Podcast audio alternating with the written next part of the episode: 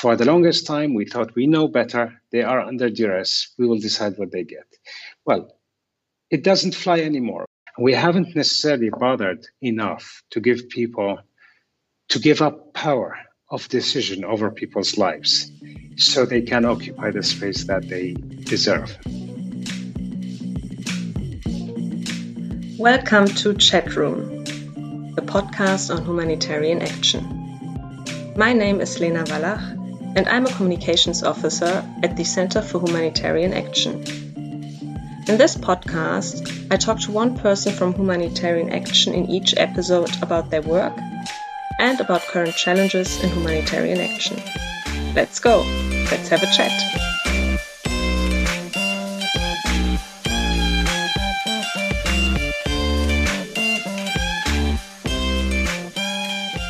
Hello, everyone, and a very warm welcome to the fourth episode of our podcast chat room. This is a very special uh, episode this time. It's the first one that we're going to produce in English. And today, as my guest, I'm with Tamam Aloudat, who worked for the past 10 years at Médecins Sans Frontières MSF in Geneva and is now, since really recently, the new managing director of the Global Health Center.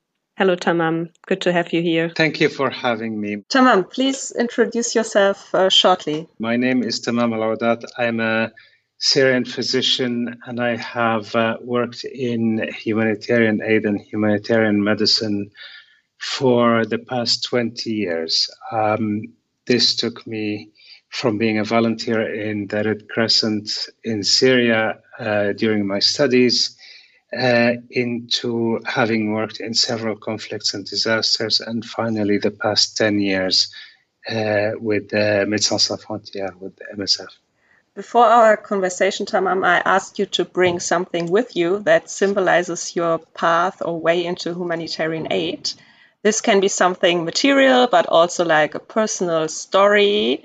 And yeah, I'm really curious to know what did you get into humanitarian aid and what did you bring with you today?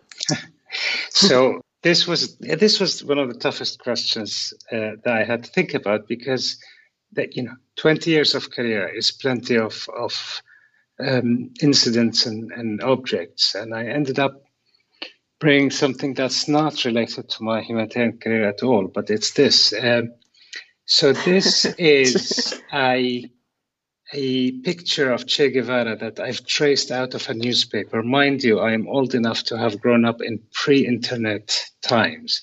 Wow, so finding yeah. finding a picture to trace was not an easy task. I was about 15 and I was completely fascinated by his story. Now, over the years, you realize the good things that come out, you know, rebels do good things and do horrible things. But that was a a story of um, change and justice and so on that has always been inspiring to me. And this particular piece of paper, which is pretty um, broken as you see, is one thing that I've carried with me almost every day since I was about 15. This desire to see things get better, to change the status quo rather than function within it, has always moved me. It moved me to act, but it also moved me to to do the humanitarian work I've had.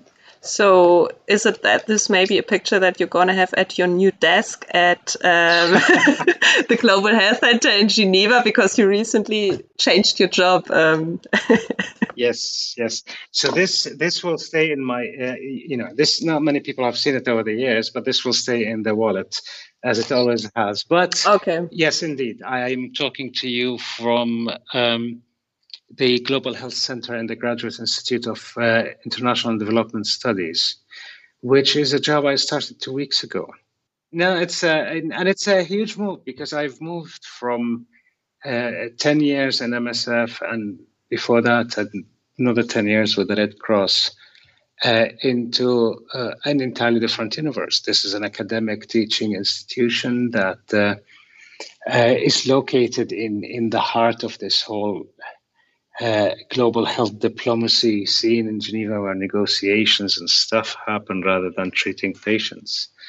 I've been I've been uh, um, eager to go back into an a learning stage in my life. So uh, there has always been a sort of um, implicit uh, separation between what's academic and what's uh practical, um, and, and then what's political and what's governance. And I think this is inappropriate anymore because this is an, a field that cannot be done on gut feeling alone, but also cannot be theorized only. And the interaction, the jump between the academics and the practitioners and the politicians of global health and of humanitarianism is necessary and um, undesirable.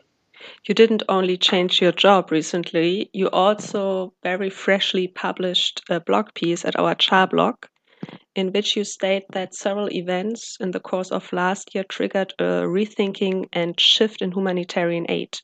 You mentioned, for instance, the Black Lives Matter movement, the climate crisis, or Brexit. Could you please explain that again? What are you observing in the current debate? Yes. Um, I think there's there has always been a critique of humanitarianism from all sides, and this is uh, sort of part of that parcel of being a humanitarian. You are, uh, uh, the idea is you're not doing anyone's bidding except the people that need you. But even if if every humanitarian thinks of it to be so, uh, humanitarianism is a big machine. It's billions of dollars. It's taxpayer money. It is uh, a lot of money that is still far from being enough. So there are decisions on giving and decisions on allocation of resources and prioritization. All of them are not uncontroversial, and none of them is automatically obvious. So there are politics and choices and, and values and ethics that go into it. And for the longest time, that hasn't been um, as contested as it is today. I think a few elements of the past few years brought it to the surface. One of them is uh, the decolonized movement that emerged from South Africa, from Cape Town University, and repopularized the idea of colonialism still alive and well in, in different shapes and that there are ways to stand against it. But then, of course, the um, George Floyd is is you know is not the single person who was killed by uh, the single black man who was killed by police, uh, but his story has found resonance. It it may have crossed that critical threshold of people being able to blind themselves to the obvious, and it carried beyond the U.S. and it found resonance in humanitarian aid that allowed us to talk about what sort of structures of supremacy still reign in, in our midst. And what is different that time? Because you just said it's nothing new. These debates and uh, critique on the on the humanitarian system. Is there a real change this? Um, I think that there are multiple changes. Changes in, in context that are um, that are negative. Now there are there, there are different views on both sides. On the one hand, you have um, uh, more more conservative. Conservative is even a generous word. There is more um, isolationist populist movements that are growing and claiming political power. Uh, but there are also uh, uh uh, more voices on the exact other side that are talking about uh, racial equality, about social justice, about climatic justice, and about voices that need to be. I think one of the words that grows on me is the pluriverse. Uh, we have had a universal consensus, and the universal consensus comes from a Euro American background, and now we are moving towards the need for a consensus that is not based on a single culture, that doesn't have a unidimension to it. Um, and that changes everything. So, how does it matter? It matters that uh, uh, when we reach a critical stage where almost most of the humanitarian workers today are neither European nor North Americans, but the governance of humanitarianism and global health is almost entirely European and, and uh, North American, almost entirely men and almost entirely white, and, and above a certain age. Then that stops being seen as normal. A threshold has been seen and voices have been raised, but that's not, not normal. So uh, diversity becomes more important. But then the next step is examining whether diversity is an actual diversity in, in worldviews and, and dimensions and ways of working and so on, or just a diversity in, in the shapes and, and, and forms of people who sit in um, uh, in places of power. For the longest time, we thought we know better. They are under duress. We will decide what they get. Well, it doesn't fly anymore because not all humanitarian emergencies are acute and need to be solved at the moment without consultation. Many of them go for years. And we haven't necessarily bothered enough to give people, to give up power of decision over people's lives so they can occupy the space that they deserve. So, Tamam, I have to ask again could you give me an example of how the humanitarian system can be decolonized? Do you have something from practice? Yes, yes. So I've been talking with a with a colleague uh, recently, and she described to me a a counterpart that has worked in Raqqa, which is that city in Syria that has been under occupation by ISIS for a long time. And this lady has managed to negotiate opening schools for children, including girls in Raqqa, under ISIS, which to remind you, humanitarian actors didn't even come close to the areas. She educated kids, and because they were they had girls and and, and women teaching, uh, the fighters didn't get in. So she didn't end up doing only religious studies. She did music and art and the regular stuff. She did what all the humanitarian system that is concerned with education failed to do. Then she received a grant, and instead of studying how can a local organization do what she did, which is a massive achievement. She was asked to write grants and log frames and reports and so on, which occupied a lot of her time and actually prevented her from continuing that. So, this is an example of decolonization because she shed the necessity of the shape and form of the Western humanitarianism. But it also is a fight back from the system that wants to tame everything to look like itself you also talk about, um, and you already mentioned that two extreme voices, voices, sorry, that um, are mostly heard in the current debate. And what, why is that problematic? And who are these voices?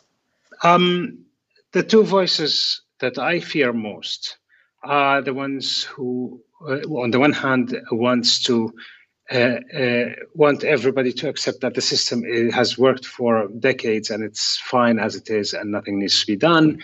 And the other is the exact opposite, which thinks the system is broken beyond repair and should be dismantled, uh, as in you know now. And I think neither of them is uh, viable or or or uh, considered because both of them ignore uh, realities and ignore the interest of people who are served by the system.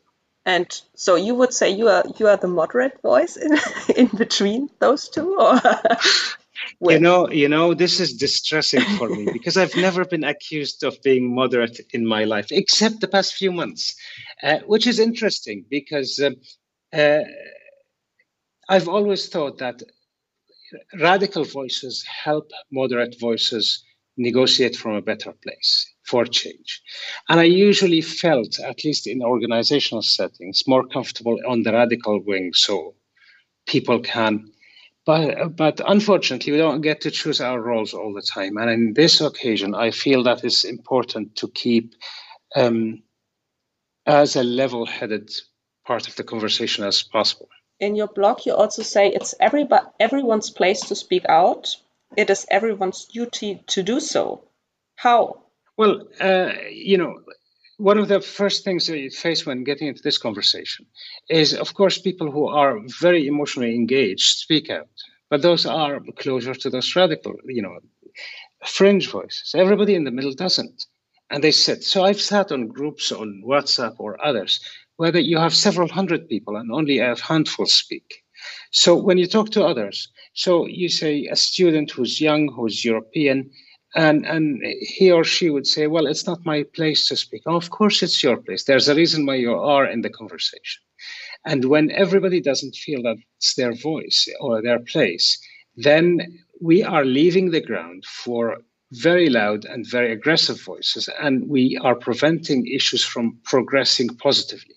So that's where i say first it's everybody's place to speak no one is asking you know anyone to own the conversation or be the only voice in it but it's also everybody's obligation to speak because otherwise you'd be given the responsibility of filling space with your own vantage point and view of the world which parameters make it possible so that everyone can also speak up? You know what I mean? How can we construct a, a setting that makes it possible? So I, I understand. Look, uh, that you can't engineer uh, multiple voices, but you can create the circumstances under which those can happen. And I'll give you a very practical example.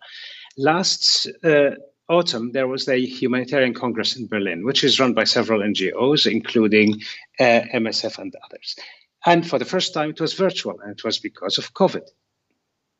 Hence, for the first time, you have actually wide variety of uh, audiences. There were hundreds, several thousand people that probably would have never been able to fly to Berlin to attend the conference.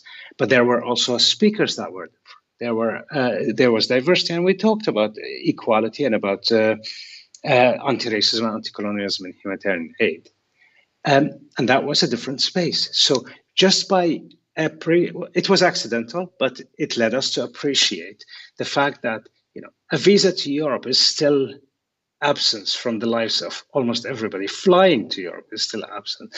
And it took us a pandemic to realize that you can still have a conference without everybody coming to a place. So we need to make more spaces where that's possible.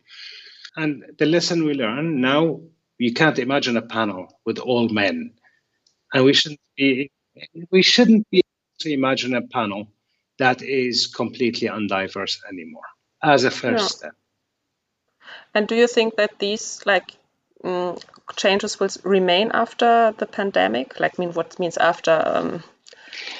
Um, I think, yeah, I think, I think uh, some things will go back because no one is yet ready to give up. You know, there, mind you, it's not about the buildings. It's it's a it's a it's the building we have, but also it's a power status. Yeah, sitting in Berlin, if Berlin is the capital or the headquarters, is a, is a sign of power. You have access to the, and this is a very colonialist concept, oh. the metropole and the and the colonies, and and it mirrors itself in the headquarters and the field. And how do you imagine humanitarianism or the whole humanitarian system? Let's in the future, let's say in 2050, I pick a random date. because also you if i may quote you again in your blog post you say you quote bell hooks saying that uh, humanitarianism from today is a mirror image of the powers in the imperialist, white supremacist, capitalist patriarchy. So, yes. wow. How can this be changed, and how would you like to see the humanitarian system in the future? so, I think you know, I think part of that using bell hooks is is um, being provocative because in, in many cases, the humanitarian system thinks of itself as completely outside the system. And we aren't. We are part of it. Not to say that this is not legitimate. We shouldn't let the system that, you know, imperialist, white supremacist, capitalist patriarchy ravage people. We are trying to prevent the worst, the worst excesses. And that is a very noble goal. But we have to accept that there are cases where we end up perpet- per- you know, perpetuating the, the, the problems of the system. And that needs to be conscientious, conscientiously opposed. So, where do I imagine it in 2050? Um, definitely not in Europe. Definitely not the half of the world of humanitarianism and global health is sitting between New York and Geneva, effectively. Um, but that doesn't mean just move their headquarters to the global south and then keep everything else the same. Imagine a federated, uh, autonomous points of humanitarianism that are capable of collaborating. And I don't think this is a choice because we are going to be faced with climate crisis that has humanitarian consequences that are impossible to address under the current humanitarian system the system was fit for a purpose. The purpose is changing, and the system needs to change. And we might as well lead on that change rather than be the victims of it and scramble to do something after the fact. Thank you very much, Tamam, for your time and this uh, talk, and wishing you a good day. Thanks. Thank you, Lena. Bye. Bye. See you next time in chat room the podcast on humanitarian action produced by the Center for Humanitarian Action. If you have any questions or suggestions, or if you would like to tell about your work in our chat room, We would be very happy to receive your feedback. Let's have a chat soon. Take care.